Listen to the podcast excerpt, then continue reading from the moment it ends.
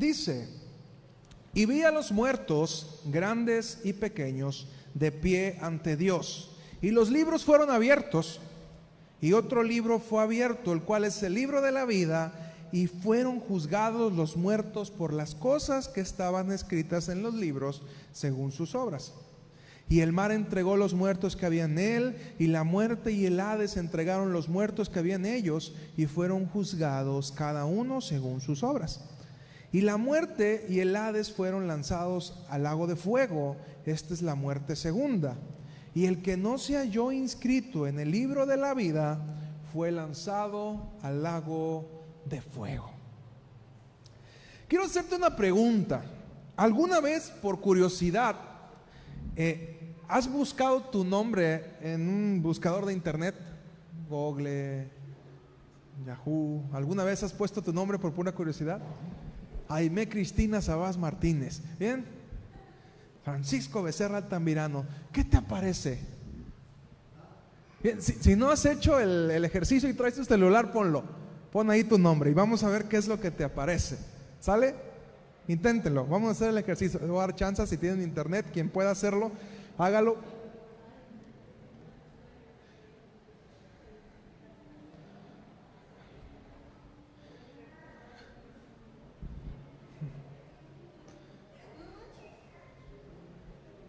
¿Sí sales? Ah, la foto de la academia, muy bien. ¿Qué sale de ti? ¿Qué, qué habla el mundo de ti? A ver.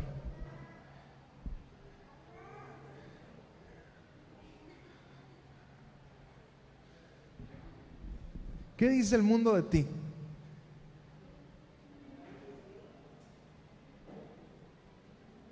¿Se apareces Jesús? ¿Sí? ¿Más o menos? Ok.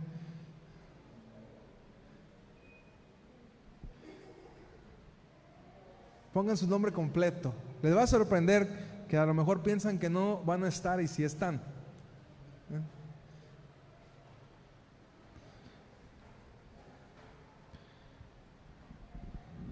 En mi caso, eh, el mundo me conoce por mi cédula profesional, uno, eh, me conoce por un pago de licencia de funcionamiento del negocio y como coincidencia del nombre de mi hermana. Eso fue lo que, lo que salió, maestros de la UAN, Becerra Altamirano. Ya me dije, pues yo no soy maestro de la UAN, ya me fijé, Becerra Altamirano, ni de aquí ahí. Bien. Eh, eh, ¿Qué dice el mundo de ti? ¿Qué sabe el mundo de ti? ¿Existes para los demás? Y obviamente no vamos a medir nuestra autoestima o nuestra eficiencia o los resultados de nuestra vida con lo que aparece en un buscador de internet. Pero cuando hacía este ejercicio, que lo fíjate que es algo que he hecho no una vez, sino varias veces en distintas partes de, de los años, y me hace cuestionarme si realmente mi vida está siendo de impacto en este mundo. Tú puedes poner el nombre de alguien que, que ha hecho algo reconocido en este mundo y te va a aparecer su biografía desde distintas perspectivas, lo que ha logrado, lo que ha hecho, pero me hizo cuestionarme realmente qué de impactante he hecho.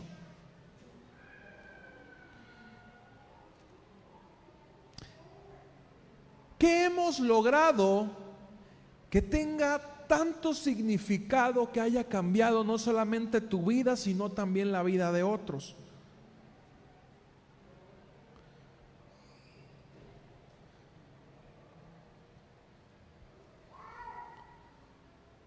Y esto es solamente la parte del mundo, pero si Dios te buscara en su propio buscador de internet esta palabra yo le puse googleando. Si Dios te googleara en sus libros, ¿qué encontraría de ti?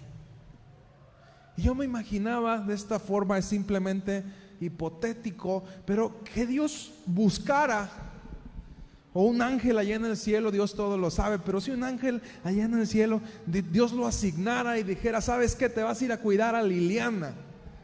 Bueno, voy a ver quién es Liliana.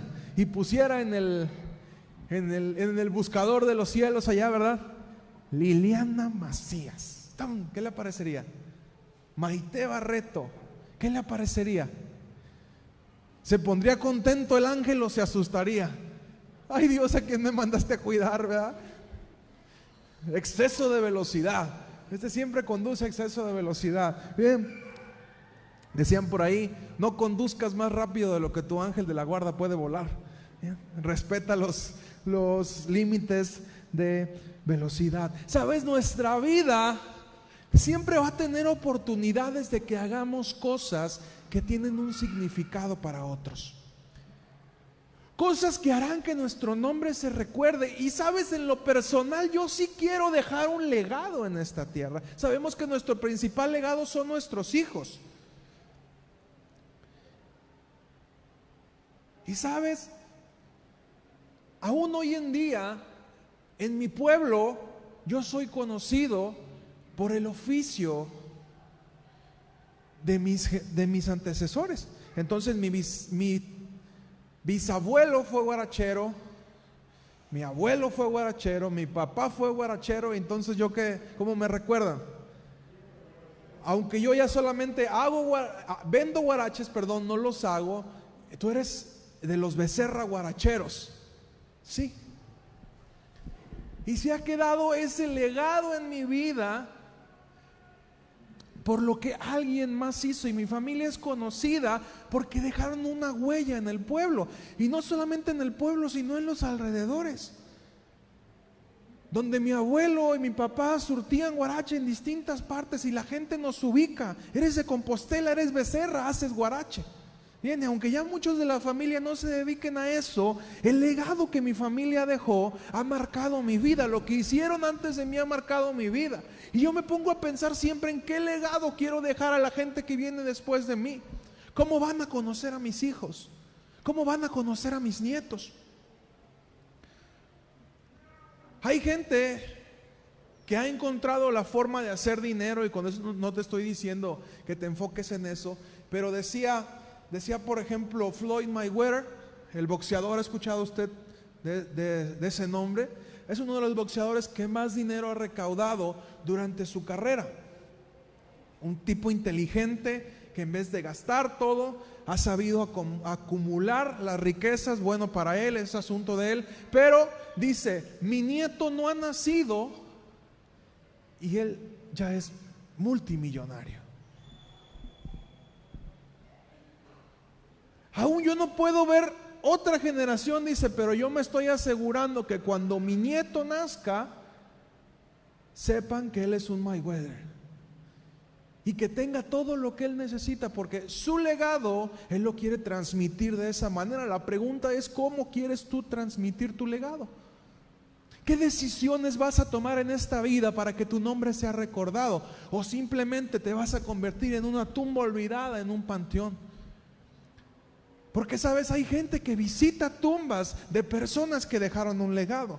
He tenido la oportunidad de ir a la ciudad donde la vida no vale nada. ¿Cuál es? León, Guanajuato.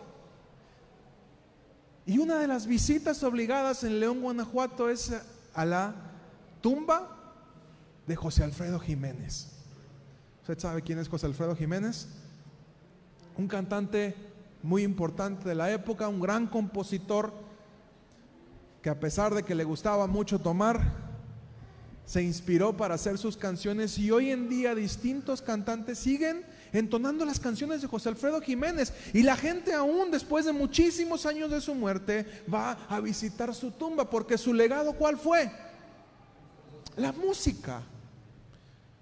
Hoy en día hay gente que visita la tumba de Pedro Infante porque tuvo un legado, dejó muchos, muchas películas que formaron parte de la etapa del cine de oro de México. Imagínate, era tan importante el cine en, en México que es como si lo comparáramos ahorita con Hollywood. Antes éramos los mejores en cine. Y hubo personas que a través de lo que fueron haciendo dejaron un legado. Y así te puedo mencionar un montón de gente que fue dejando un legado con lo que ellos hicieron. Y, te vuelvo a hacer la pregunta, ¿cuál es tu legado? ¿Qué cosas has hecho que ha transformado la vida de otros? Que ha marcado la vida de otros, que se ha convertido en algo importante para otras personas. Esta semana tuve la oportunidad de leer el libro de Ruth. Es un libro que a lo mejor muchos ni saben que existe, está ahí metidito entre el Antiguo Testamento. Parece más una novela, es un libro muy ligero de leerlo en la Biblia. Eh, y nos cuenta cómo eh, Noemí y su esposo salen por escasez a la tierra de Moab. Sus hijos tienen adquieren esposas en, la tierra de Moab, se casan, pero tanto el papá como los hijos mueren y queda Noemí con sus dos nueras. Les dice, ¿saben qué? Esto se acabó, yo no tengo más hijos, váyanse. Sin embargo, Ruth dice, yo me quedo. Y comienza todo un proceso y ellas regresan a la tierra de, de Israel y comienzan un proceso para buscar quien les redima. Anteriormente en el pueblo de Israel, cuando una mujer quedaba viuda, el pariente más cercano tenía que casarse con esa mujer. Entonces, al momento en que se casaba, también adquiría todos los bienes, porque según la ley israelita, cada israelita debía tener un pedazo de tierra en la cual trabajar. Entonces se volvía de repente atractivo, bueno, quedó la viuda, me caso con ella, pero también me quedo con todas las tierras. Pero los hijos que a la viuda le nacieran no iban a llevar tu nombre, sino iban a llevar el nombre del difunto. Entonces, aunque tú mantenías los hijos, técnicamente no iban a ser tuyos. Tú ibas a guardar el nombre de tu pariente. ¿Me explico hasta aquí? Entonces comienza un proceso y aparece el nombre de un hombre llamado Vos. Él era un terrateniente, plantaba cebada y dice que Ruth se acercó a, su plantío y vos le dijo, déjenla, porque yo he escuchado que esa mujer es una mujer virtuosa. Es más, hagan como que olvidan de cebada o como que se les cae cebada para que ella la junte. Entonces esta mujer veía por su suegra y le llevaba de comer. Entonces cuando llega a la casa de su suegra le dice, ¿a cuál campo fuiste a espigar? Y le dijo, fui al campo de vos. Y le dice, ay mija, ese es el pariente cercano. Bien, Mira, te voy a decir que, hagas. Cuando llegue la noche, te vas a ir a poner a sus pies y le vas a decir que nos redima. Entonces ella se baña, se perfuma, se pone guapa. Y cuando está este hombre en la tienda de campaña, en, una, en la fiesta de que terminaron la ciega, se acerca y se asusta porque encuentra una muchacha en su tienda, ¿verdad? Una muchacha guapa, arreglada. Pero le dijo, ¿sabes qué? He escuchado de ti que eres una mujer virtuosa. Mira, toma cebada, vete a tu casa, no te voy a tocar. Ve a tu casa y yo me voy a encargar de este asunto. Y aquí viene de lo que te quiero hablar. Le dijo, ¿sabes qué? Yo soy tu pariente cercano, pero aún así hay otro pariente más cercano que yo que te puede redimir. Entonces, se junta con los ancianos de la ciudad y habla con este hombre. Antes se usaba que hubiera testigos y habla con este hombre y le dice, ¿sabes qué? Hay una oportunidad. Podemos redimir las tierras del marido de Noemí. Yo las quiero redimir, pero tú eres pariente más cercano, por lo tanto te corresponde a ti hacerlo. Y él dijo, claro que sí, yo la redimo, yo me quedo con más tierras.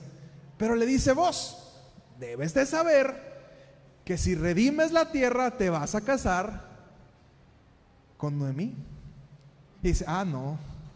Con él, perdón, con, con Ruth. Ya, ya, me fui. Bien. eh, te vas a que no, Noemí estaba más grandecita, ¿bien? Eh, con la muchacha, pues. Entonces le dice, no, pues sabes que no me conviene, porque él entendía que en ese proceso podía afectar su herencia. Entonces vos le dijo, bueno, delante de los testigos de la ciudad, si tú no quieres redimir, yo voy a hacerlo. hasta ahí parecía una cuestión simplemente física. Tierras, herencias. La Biblia no nos muestra el nombre de ese pariente cercano. Lo que ellos no sabían es que en medio de esa decisión estaba formar parte de de la genealogía más importante de la historia de la humanidad. Vos tomó a Ruth como esposa. Ellos tuvieron un hijo llamado Obed. Obed. Obed alegró la vida de Noemí. Dice que volvió a ser feliz, crió a su nieto, fue criado en sus piernas, nos dice la Biblia. Después ese muchacho Obed tuvo un hijo llamado Isaí. Y ese hijo llamado Isaí tuvo a un niño güerito, pequeño, llamado David, que a la postre sería el rey de Israel. Y Jesucristo sería llamado hijo de David y formaría parte de su genealogía. Este libro parece una novela metida en un punto que tú dices, es que no lo considero necesario. ¿Para qué pusieron Ruth entre jueces y Samuel? ¿Por qué pusieron una novela entre.? Porque cuando termina el libro de jueces, si tú lo has leído, es un libro amargo. Porque todo el tiempo te está diciendo, y los israelitas hacían lo que bien les parecía porque no les importaba a Dios.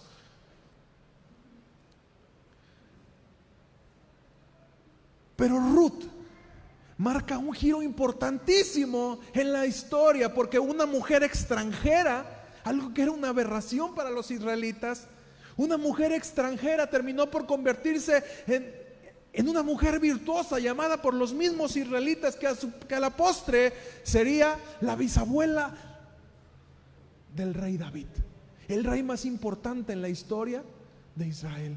Y como una decisión hubo un hombre que pudo haber sido el bisabuelo del rey David, antecesor de Jesucristo, pero decidió no tomar esa decisión. Imagínate. Y hoy recordamos a vos, hoy conocemos de vos, pero no conocemos el nombre ni siquiera de este individuo que rechazó a Ruth. Hay decisiones en nuestra vida que aunque parecen insignificantes, marcan nuestra historia.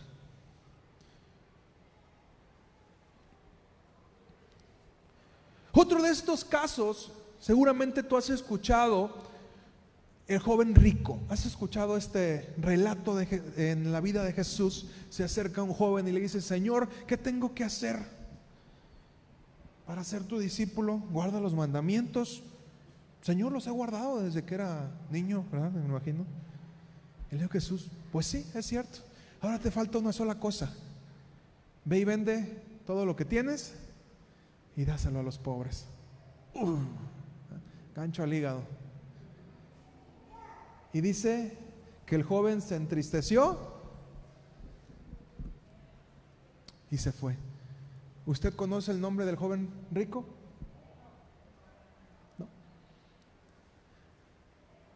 Quedó como un relato, no sabemos su nombre. ¿Qué pudo haber sido de ese hombre si hubiese decidido ir con Cristo? ¿Cómo lo conoceríamos hoy? Sería un héroe. Sin embargo, en ese momento prefirió él quedarse con sus riquezas y mira, no, creas que te voy a pedir algo y deja todo. No, no, yo no hago eso, ¿bien? Pero Jesús sabía que en el corazón de este hombre las riquezas estaban más arriba que Dios. Y cuando Jesús le pide, dice que él se entristeció mucho porque era sumamente rico.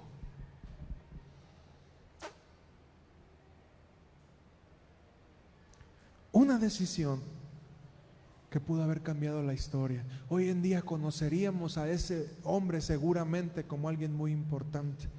Hoy en día tenemos basílicas, calles, un montón de cosas que llevan el nombre de aquellos que, que siguieron a Jesús. ¿Cuántos de nosotros nos llamamos como los nombres de algunos? De los que siguieron a Jesús, Simón, Juan, Pedro, Magdalena, Mateo, está de moda el nombre de Mateo en los niños, ¿verdad? Mateo, llegas a las guarderías y Iker Mateo, este, Brian Mateo, y te encuentras un montón de gente. Pero, ¿por qué? Porque fueron personas que en su momento se atrevieron a tomar decisiones que iban más allá de su propia trascendencia.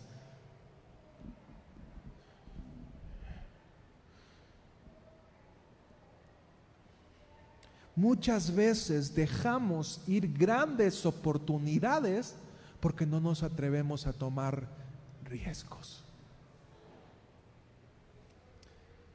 Y en el tiempo de adoración decíamos, pues todo en mí es movido por tu amor, cautivado por tu voz. Mi deseo es conocerte más, Señor. A tus pies me rendiré y qué? Y mis miedos dejaré, transformado soy en tu presencia. Y quedó como anillo para lo que quiero hablarte, porque muchas veces tus miedos y mis miedos no nos dejan tomar decisiones que son trascendentes.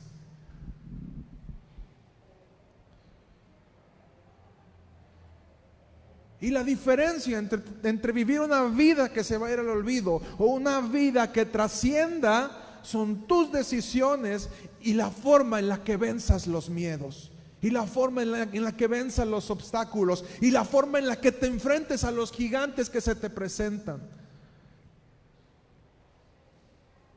Mateo 13, 44, Cristian, por favor, 44, 46.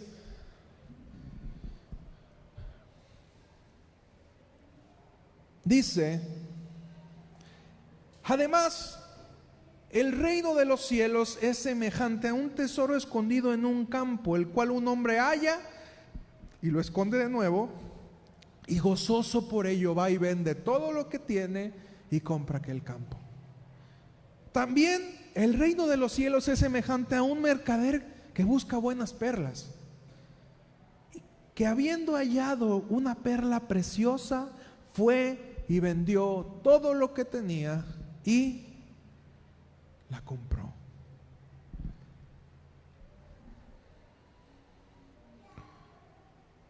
Lo que consideras que es difícil o inalcanzable se vuelve algo común cuando logras alcanzarlo. Y sabes, en esta vida te vas a enfrentar con un montón de cosas que parecen para tus ojos imposibles y que muchas de ellas no las hemos logrado alcanzar simplemente porque no lo hemos intentado. Y sabes, yo he llegado a una etapa de mi vida donde digo, Señor, yo no quiero quedarme con las ganas de decir, yo quería alcanzar eso, pero no lo alcancé, porque no lo intenté. Cuando me operaron de los ojos, yo decía, algún día quiero poder andar en la vida sin lentes. Desde los 13 años, desde antes tenía problemas de vista, pero no me los habían detectado no me gustaba sentarme atrás y, era un problema porque estoy grandote, entonces los grandotes los mandan para atrás en la escuela, pero yo no veía, yo siempre me quería sentar adelante, entonces ya de allá para el pizarrón miraba puros garabatos, entonces era un conflicto para mí. Desde los 13 años me detectan la enfermedad de los lentes, perdón, la enfermedad de los ojos, me, me adaptan lentes. Desde los 13 hasta los 29 más o menos, 30, usé lentes y me ofrecen la posibilidad de irme a, operar a la Ciudad de México. Allá me detectan que tenía un problema más grave de lo que creía. Me operan y vi bien más o menos durante tres meses. Disfruté de esa etapa como no tienes una idea. Recuerdo que jugaba béisbol y, y cuando me ponía a esperar la pelota, yo decía, qué privilegio ver la bola así. Si, si, yo creo que no era tan malo, más bien no veía la pelota. ¿eh? Y ya cuando la veía venir, la veía así como diciéndome, pégame por favor, pégame aquí, ¿verdad? Y disfruté tanto la etapa, lamentablemente, por el tipo de cicatrización eh, que hago. Se fue degradando, vi nada más bien como tres meses, perdí nuevamente la visión clara y bueno, tuve que volver a usar lentes. Y me decían, ¿no, sientes feo que no hayas podido no, le digo, porque tengo la satisfacción que lo intenté. Y que si no se, si no se logró, pude vencer el temor de la operación. Y que lo intenté. Y bueno, no se pudo ni modo, pero no me quedé con las ganas de hacerlo. Y te haría esta pregunta, ¿con cuántas cosas te has quedado con las ganas de hacerlas? Yo siempre veo con los jóvenes, cuando platico con los jóvenes y de repente los regaño porque luego dicen, ay, es que a mí me gusta esa muchacha, pero no me animo a decirle.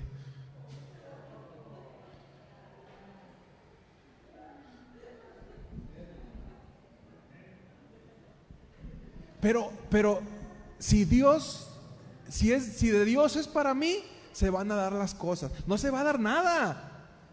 Si no vences tu miedo, no se va a dar nada. Dios te la pone franca. Pero si tú no te atreves ni a decirle, sabes que me gustas, te amo, creo que eres la mujer para mi vida, no va a suceder nada. Y luego le echamos la culpa a Dios. Eso es lo, lo más ridículo que le echamos la culpa a Dios. En el tiempo de Dios vendrá. El tiempo de Dios estuvo, te pasó por enfrente. Si no te atreviste, va a haber el día de mañana otro valiente que sí se anima y se te fue. Porque esta vida así es. Dios te presenta las oportunidades, pero no vas a obligarte a hacer nada. No va a decir, no, esta mujer es para este. ¿Bien? Y como a fuerza los voy a meter. Dios no es así. Dios es un caballero y siempre te va a presentar las oportunidades y te va a decir, mira, Tienes aquí delante el huerto. Puedes comer de todas, pero no comas. No comas del árbol de la vida ni el árbol del conocimiento del bien y del mal. Al pueblo de Israel le dijo, aquí tienes todo, elige, tienes el bien, tienes el mal, te recomiendo que elijas el bien, pero a final de cuentas es tu propia decisión. Y muchas buenas oportunidades en la vida se nos van simplemente por no vencer nuestros miedos, por no darnos la oportunidad de intentarlo. Y es que le dije, me dijo que no, bueno, al menos le dijiste. Si te dijo que no, pues se intentó, punto, ya no era con ella, ¿verdad? Pero si no te animaste, la oportunidad de tu vida, quizá la mujer de tu vida o el hombre de tu vida con el que pudiste haber logrado grandes cosas, se te fue simplemente porque no te atreviste a hablarle claramente. Y te pongo este ejemplo porque es, pero ¿cuántos negocios, cuántas oportunidades no se te han ido simplemente porque no te atreviste a tomarlas? Porque tuviste miedo, porque tuvimos miedo.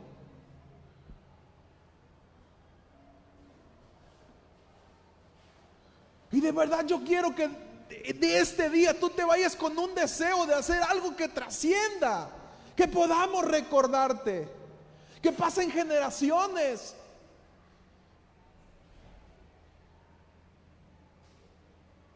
Hoy en día escuchamos Tepic, ¿de quién?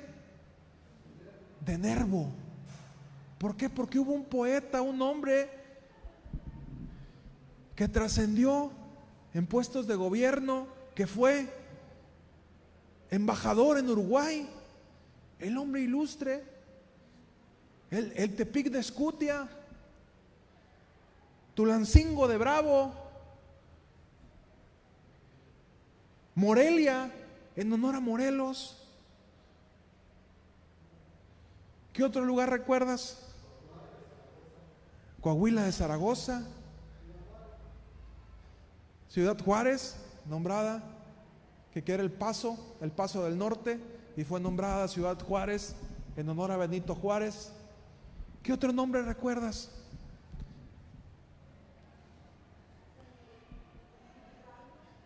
Qué padre que dijeran, este, no sé, Bonaterra de Flores.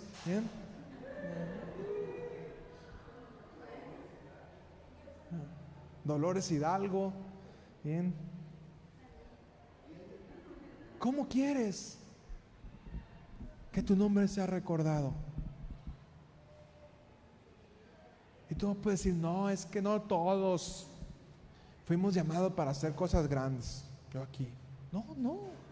Si tú decides hacer algo grande, lo vas a lograr. A lo mejor no vas a ser recordado de esta manera, pero vas a dejar la huella en el corazón de otros. ¿Cuánta gente no ha dejado libros que hoy en día, estudios que hoy en día son la base de mucho del conocimiento que tenemos?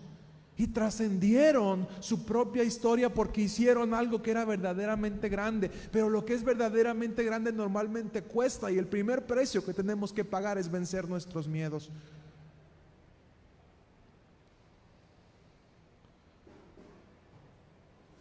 Porque en todo momento todos nos enfrentamos a situaciones, a decisiones que van a cambiar nuestra vida, pero muchas veces no nos atrevemos a hacerlas. Y déjame decirte, con Dios no es la excepción. Cada uno de los hombres y mujeres que tú encuentras escritos en la Biblia tuvieron que decidir algo. Pedro era pescador. Juan era algo más que pescador. Juan, el papá de Juan era dueño de barcos. Entonces, eh, no es lo mismo decir yo soy pescador a decir soy el dueño de los barcos de los pescadores. a veces vemos como que, ay Juan, Jesús reclutó a los hombres más pobres y necesitados para que lo siguieran. No, a esos hombres les costó dejar su acomodada vida. Porque Juan seguramente no era un hombre con necesidad. Si tengo barcos para ir de pesca, tengo algo de varo, ¿no? Mateo, recaudador de impuestos, odiado por muchos, pero amado por Roma, cartera llena. Sin embargo, dejó esa vida por seguir a Cristo.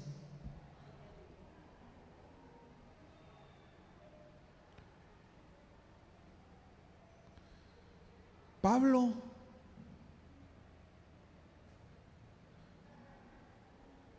Uno de los fariseos más ilustres, criado a los pies de Gamaliel, renunció a todo lo que había logrado y él lo menciona en sus cartas y dice, todo lo que yo sabía para mí es basura y lo entrego todo por amor a Cristo.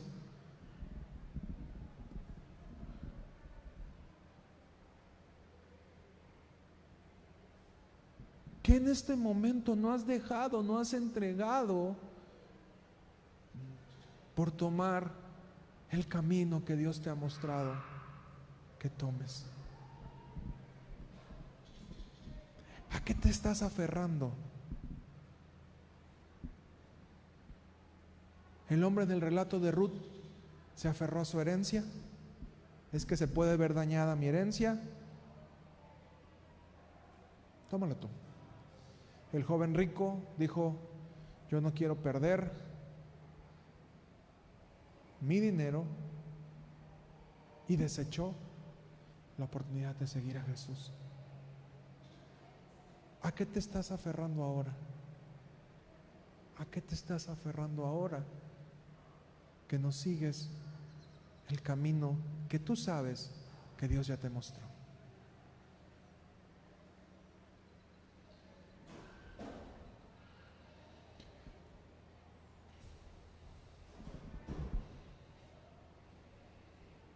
La vida de Jesús sigue teniendo significado hasta hoy en día por lo que Él hizo.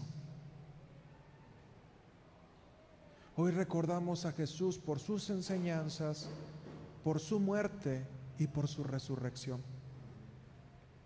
por su ascensión.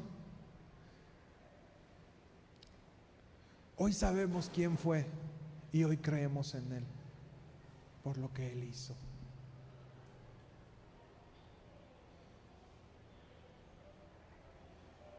Qué triste es que a veces ni nuestros propios hijos crean en nosotros porque ni siquiera les hemos dado un ejemplo. Queremos que las generaciones crean, pero ni siquiera nuestros hijos creen en nosotros porque ni siquiera tenemos la palabra para cumplirles lo que les decimos. Te voy a pegar, mi hijo. Te voy a pegar. Ya te dije que te voy a pegar. Síguete portando mal y te voy a pegar. ¿Y cuándo le pegaste? Nunca. ¿Bien? Fueron puras mentiras. Y le enseñaste a tu hijo es un ejemplo de mentira. Te voy a castigar. No te voy a comprar eso. ¿Bien? ¿Y qué terminan haciendo? Comprando. Tu hijo ya no cree en ti. No tienes palabra.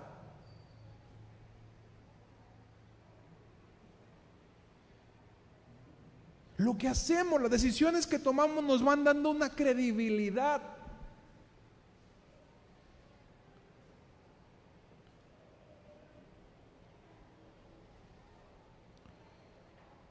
Jesús vivió 33 años de vida y solamente 3 de ministerio, los cuales fueron ampliamente aprovechados.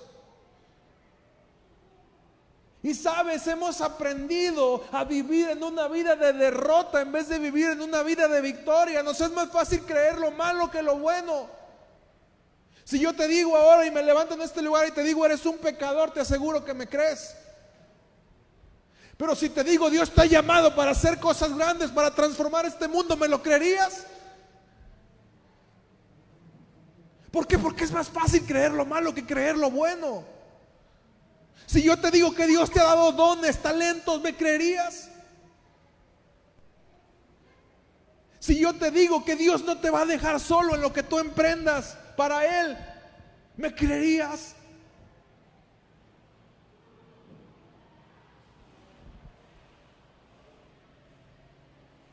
Parece que no, ¿verdad?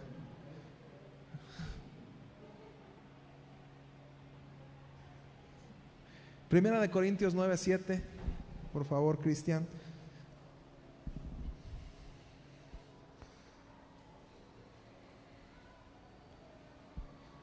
¿Quién jamás, quién fue jamás soldado a sus propias expensas?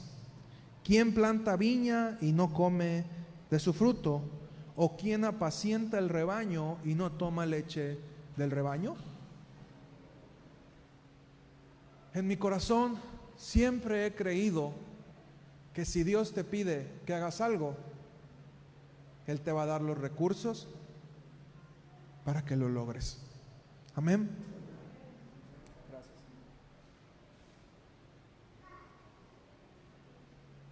Porque muchas veces nos detenemos a lo que Dios nos ha mandado hacer.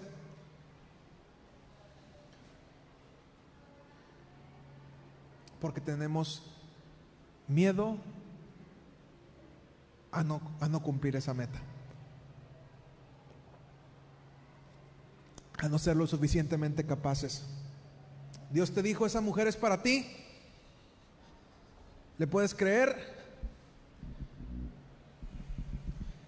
Señor, es que no. Dios te dijo que es para ti, créelo y asume el reto. Dios te dijo que vas a ser un empresario, créelo Dios te dijo que vas a tener un ministerio, créelo. Y créele también que no te va a hacer falta nada porque Él va a suplir todo. Si Él te manda a hacer algo, Él te va a suplir. quisiéramos tener todos los medios y dices, bueno, yo voy a compartir hasta que sepa bien. Tenemos 20 años de cristiano y todavía no nos sentimos capaces de compartir porque todavía no estamos preparados.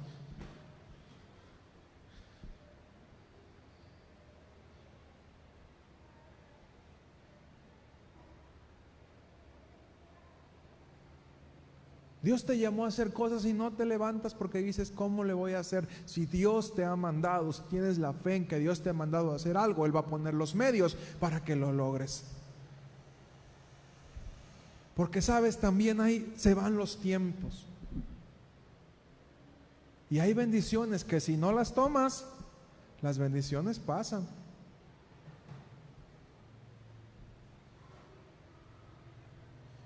Y yo voy a ser mamá, y pasan, te cuida los 20, los 30, y ya llegas a los 40 y quieres ser mamá y o quieres ser papá, llega a una edad en donde pues ya no se puede.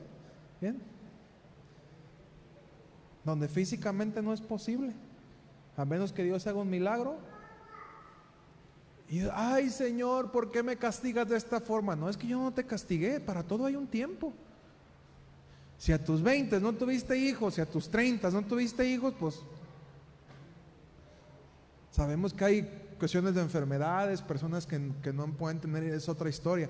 Pero muchas veces dejamos ir bendiciones porque no nos atrevimos a tomarlas en su momento. ¿Te ha pasado?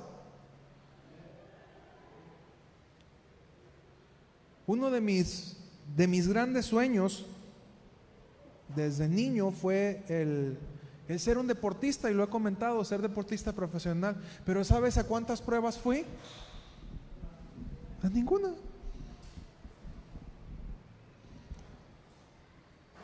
Tenía la capacidad, a lo mejor, tenía el físico, sí. A la única prueba que fui fue de béisbol. Esa es la única que puedo decir, lo intenté. Pero yo dije, no, no me vuelve a pasar en esta vida.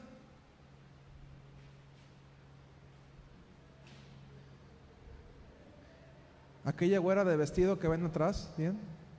Era la, chica más pretendida y más guapa de la iglesia, ¿bien? Le sobraban candidatos a mi mujer, digámoslo de esta manera, ¿bien? Yo no era ni el más apuesto, ni el más valiente, ni el más inteligente, pero fui el más aventado.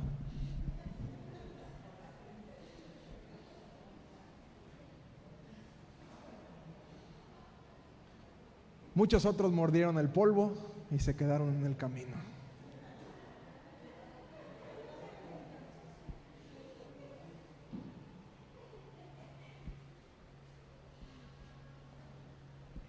¿Tú de cuáles eres? ¿De los que logran la victoria o de los que comen polvo?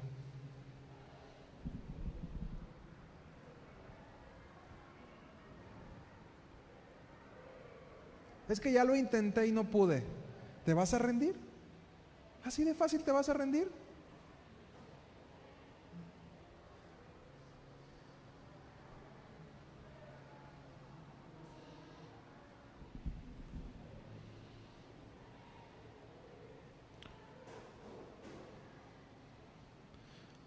La Biblia es un libro hermoso que nos muestra aquellas personas que fueron recordadas tanto por buenos motivos como los motivos incorrectos. Desde grandes héroes de la fe hasta reyes que destruyeron todo por sus malas decisiones. Yo creo que Dios lleva un registro de nuestra vida. Como lo mencionaba el libro de Apocalipsis. Y esto más que traernos temor, nos tendría que infundir ánimo por lograr algo. Que el día que lleguemos delante de Dios, haya ángeles que digan, ¿se acuerdan de Vania? La que descubrió la, la vacuna para la enfermedad más importante de los últimos tiempos de la tierra? Imagínate qué padre llegar. Va llegando, véanla. Vania, ¿cómo estás?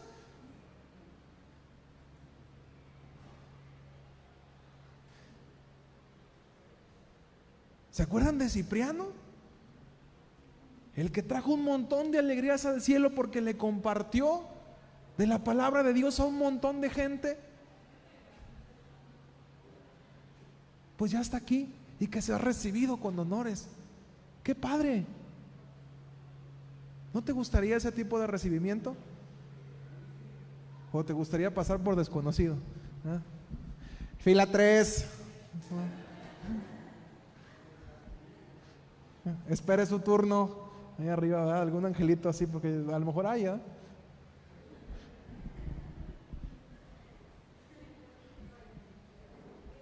Y no sé si usted tuvo la oportunidad ya de, de ver la película de Pablo, no sé si todavía está en Netflix, pero una de las partes más emotivas, y sé que es una película, pero yo creo que algo así va a suceder. El día que Pablo muere, te la voy a, ¿cómo se dice la palabra? Espolear. El día que Pablo muere, las personas a las que él mató, así lo trama la película, como te digo, es simplemente una película, las personas a las que él mató cuando era perseguidor de Jesús, son las mismas personas que van a recibirlo con los brazos abiertos, allá arriba. Y detrás de ellos viene Jesús. El Jesús que lo encontró en el camino. Y le dijo, ¿por qué me persigues? Sabes, yo quiero que el día que llegue allá arriba me reciban como alguien conocido. Me reciban como un amigo.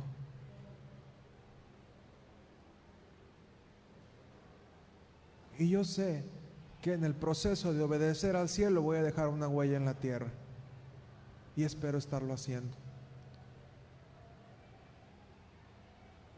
Espero, y después de estos casi nueve años de Betel,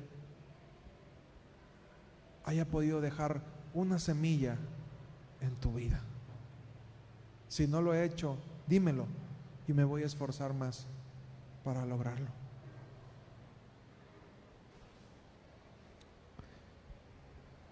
¿Por qué razones o motivos te gustaría que te recordaran? Piénsalo. Termino leyendo jueces. Pase grupo de alabanza, por favor. Jueces 6, 11.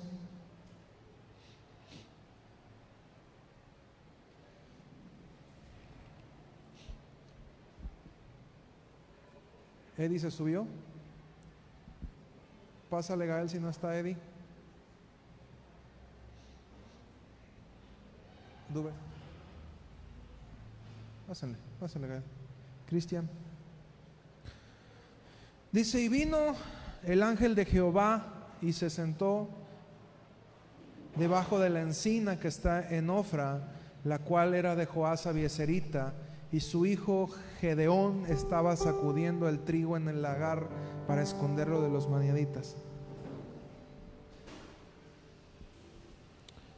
Y el ángel de Jehová se le apareció y le dijo, Jehová está contigo, varón esforzado y valiente. Hoy quiero decirte, Jehová está contigo, mujer esforzada y valiente. Jehová está contigo, varón esforzado y valiente. Jehová está contigo, mujer esforzada y valiente. Contigo, contigo, contigo, contigo, contigo, contigo y contigo. Y, Gedeón respondió como responderíamos la mayoría de nosotros. Ah, Señor mío, si Jehová está con nosotros, ¿por qué nos ha sobrevenido esto? ¿Y dónde están todas sus maravillas que nuestros padres nos han contado, diciendo, no nos sacó Jehová de Egipto? Y ahora Jehová nos ha desamparado y nos ha entregado en mano de los madianitas.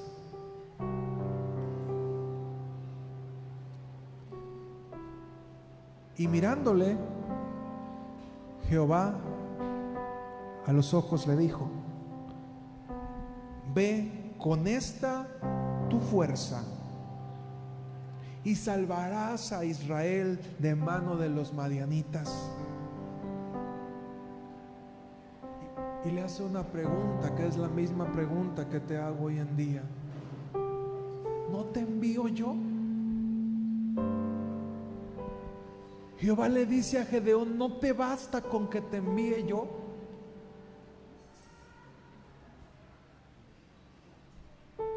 ¿Qué necesitas? ¿Qué te hace falta? Te estoy enviando yo.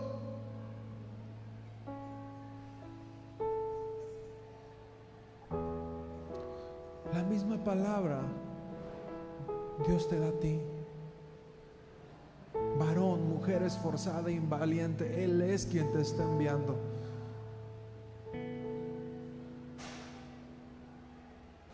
No huyas más a su llamado.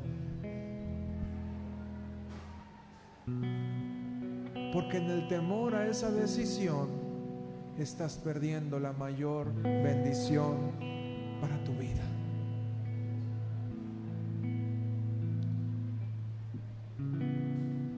Y así cada día tendrás decisiones, unas menos importantes y otras más importantes que van a marcar tu futuro, que van a marcar el futuro de tus hijos, que van a marcar el futuro de tus generaciones. Que te van a poner en el google del mundo, pero más importante, en el google de Dios. Amén. Ponte de pie, por favor.